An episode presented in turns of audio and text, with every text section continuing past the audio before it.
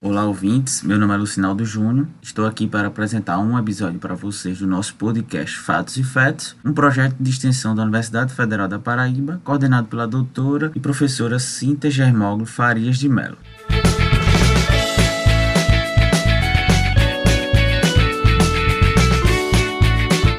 Episódio de hoje, vamos, vamos falar da patologia neonatal grave causada pela transmissão vertical do SARS-CoV-2, causador da doença Covid-19. Tudo que for dito neste podcast foi retirado de um estudo científico publicado pela Virus, que vamos disponibilizar na descrição do podcast.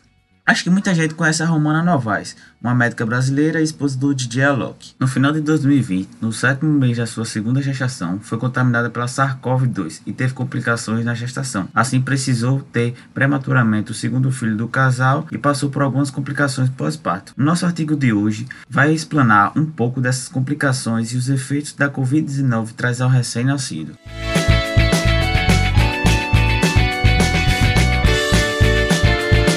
O artigo foi publicado pela Various no dia 10 de março de 2021 pelo cientista Gernard Suki e colaboradores. O artigo relata o caso de uma jovem mulher de 27 anos, saudável, que estava na sua primeira gestação, com exatamente 21 semanas, e foi diagnosticada com Covid-19. Seus sintomas clínicos foram moderados, como febre de 39 graus, tosse, perda de olfato, e sua saturação de oxigênio baixou para 92%. Foi feito também uma tomografia computadorizada, onde foi diagnosticada com pneumonia bilateral tendo um comprometimento de 15% dos seus pulmões. Para o tratamento da Covid, foram administrados antibióticos, heparina de baixo peso molecular, que persistiu até o dia do parto, e antivirais, e dexametasona. Foi preciso ter uma oxigenoterapia durante 10 dias Paralelo a isso, foram observados exames pré-natais já realizados, como a translucência nucal quando a paciente estava com 12 semanas e 3 dias, como também a ultrassom do segundo trimestre, quando a paciente estava com 19 semanas. Quando o crescimento fetal estava tudo normal, compatível com sua idade gestacional e o líquido amniótico também estava normal. Foram feitos exames para ver como estava o feto durante o tratamento e pós-tratamento, como a paciente já estava negativada para a Covid-19. Quando estava com 23 semanas de gestação, já tinha dado negativada para a SARS-CoV-2 e sem sintomas, sendo realizada ultrassonografia com Doppler para ver como estava o feto. Foi identificado uma diminuição do crescimento fetal, hemorragia entre os ventrículos do coração, alteração no parênquima pulmonar, um aumento do volume do coração e baixo fluxo na artéria umbilical. A partir daí foram feitos exames regularmente para acompanhar o caso. Com 25 semanas foi observada uma redução no fluxo sanguíneo da artéria umbilical cerebral média, como também foi possível ver que não houve crescimento fetal e um aumento nos ventrículos. Com 26 semanas, o exame mostrou uma queda no fluxo sanguíneo da artéria cerebral e ausência na artéria umbilical. Também foi observada uma restrição no crescimento fetal e ausência de líquido amniótico, aonde foi preciso ser realizada uma cesárea. O recém-nascido prematuro teve um peso de 397 gramas e um comprimento de 27 centímetros, abaixo da sua idade gestacional. Precisou ser levado para a UTI neonatal, pois os exames do neonato foi diagnosticado com pneumonia, coagulação dentro dos vasos, anemia, hemorragia e um aumento do coração.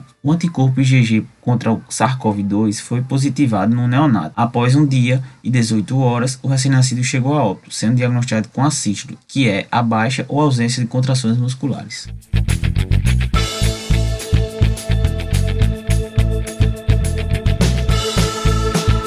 Foi feita uma biópsia do âmnion, córion e da placenta. Foram observados infartos placentários devido à deposição de fibrinas, causando assim obstruções no fluxo sanguíneo para o feto. Foi também observado pequenas áreas de hemorragia no endométrio, presença de linfócitos indicando inflamação e evidenciando também na imunohistoquímica a presença da proteína S e da proteína N do núcleo capsídeos pertencentes ao vírus SARS-CoV-2 nas células do cito e sincício trofoblasto. Na biópsia do recém-nascido, foi possível ver hemorragia no tecido cerebral, pleurovisceral e no pulmão e no coração. Para excluir a presença de outros patógenos, um exame de microorganismo foi feito e não evidenciou a presença de outro patógeno no pulmão, no fígado, no sangue e no intestino. Um exame de PCR na placenta e no sangue do cordão umbilical foi positivo para três genes de SARS-CoV-2, onde mais de mil proteínas foram detectadas deste patógeno. Essa parte foi de resultado do artigo. Agora vamos falar um pouco da discussão e alguns esclarecimentos literários utilizados para justificar resultados, hipóteses e conclusões deste artigo.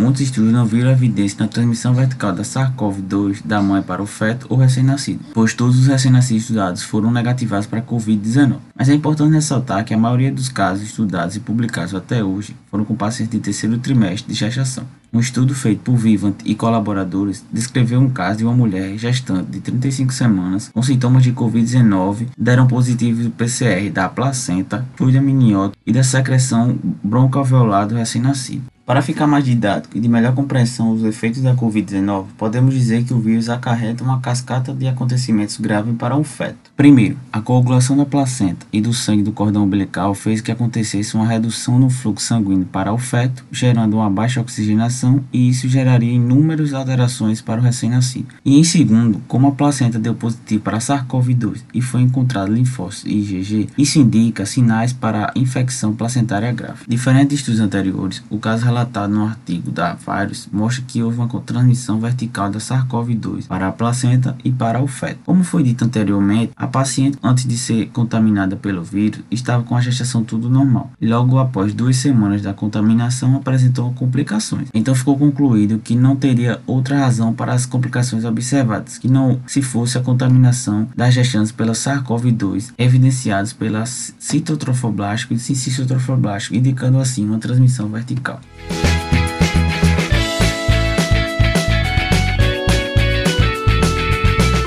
E aí, acharam interessante esse artigo? Tomara que tenham curtido esse episódio. Se ficou alguma dúvida, comente aqui na descrição do podcast que iremos lhe responder. Ou se preferir, entre em contato pelo nosso e-mail que vai estar na descrição também. E também temos nosso Instagram, que é o Fatos e Fetos. E aproveitando, ficaria muito feliz se você seguisse o nosso Instagram e divulgasse com seus amigos e familiares. Obrigado e até o próximo episódio.